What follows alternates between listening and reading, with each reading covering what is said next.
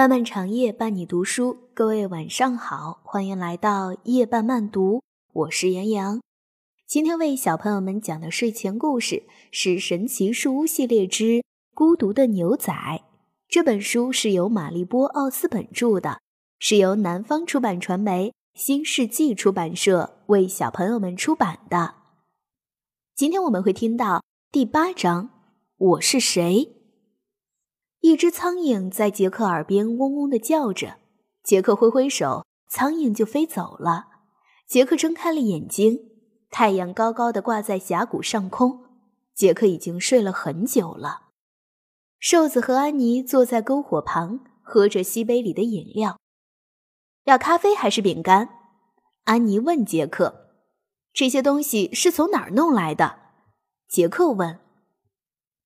牛仔总是会随身带着饼干和咖啡，瘦子说。他走过去，递给杰克一块饼干和一杯咖啡。饼干硬得像石头，瘦子说。咖啡苦得像浑浊的河水，但是作为牛仔，就必须有什么吃什么。杰克啃了一口饼干，喝了一点咖啡。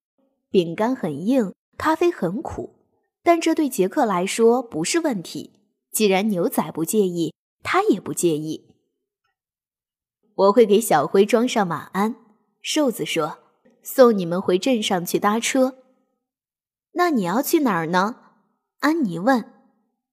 带着我的马群往南走，瘦子说：“先把它们卖了，然后再穿过平原去圈养更多的野马。”当瘦子往小灰背上装马鞍的时候。杰克掏出了他的笔记本和铅笔，写道：“牛仔的早餐，苦咖啡和硬饼干。”嘿，小个子，瘦子叫道：“你在干什么呢？”“做笔记呀。”杰克说。“为什么？”瘦子问。“他喜欢把事情写下来。”安妮说。“哦，是吗？”瘦子说。“我也是。其实我第一次来西部的时候。”就是为了写一本书，但后来各种事情接二连三的发生了，于是我就想，也许我应该当一个牧马人。瘦子，你真应该去写你的书。安妮说：“让野马群自由吧。”你真这样想？瘦子问。他们看了看正在吃草的野马群，我觉得你会这样做。安妮说：“是呀。”杰克说：“瘦子，你应该写写蛮荒西部的故事。”瘦子目不转睛地盯着他的马群。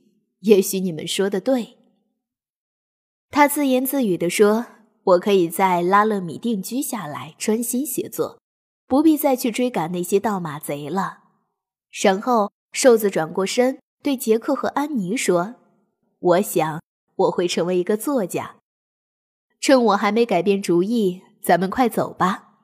太好了，安妮兴奋地叫道：“我告诉他们去。”说着，他连蹦带跳地跑向野马群。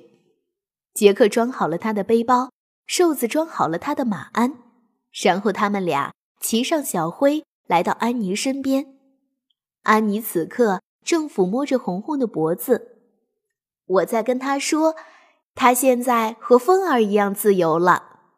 安妮说：“没错。”瘦子说：“把你的手给我，小笑脸儿。”瘦子把安妮也拉到了小灰背上，坐在杰克前面。瘦子甩了一下缰绳，小灰迈开了步伐。他们走出峡谷的时候，火热的太阳当头照着。到达山顶时，瘦子、杰克和安妮一起朝峡谷下面望去，野马群在嬉戏着。它们的皮毛在朦胧的雾气中闪耀着光芒。他们很快就会找到走出峡谷的路，然后抄近路穿越大草原。瘦子说：“跟你的好朋友说再见吧，小笑脸儿。”红红要跟妈妈在一起呀！安妮高声喊着：“再见了！”紧接着，从蓝色的天空。传来了一个声音：“再见了。”安妮倒吸了一口冷气，问道：“刚刚是谁在说话？是幽灵吗？不，杰克说，只是回声，是声音撞到了峡谷壁上，又反弹回来了。瘦子把两只手拢在嘴边，喊道：“我是谁？我是谁？”远方传来这样的回声。哦，天哪！杰克轻声说：“这就是谜底，谜底的答案。”安妮叫了出来：“回声！”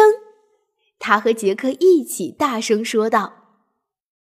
杰克看着瘦子问：“其实你昨天就知道答案了吧？”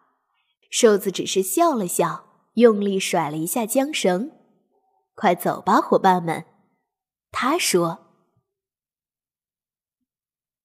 小朋友们，今天的故事就讲到这里啦。我是杨洋。如果你喜欢听杨洋姐姐讲故事，可以让爸爸妈妈关注微信公众平台“嘟嘟 radio”。我们明天再见啦，晚安。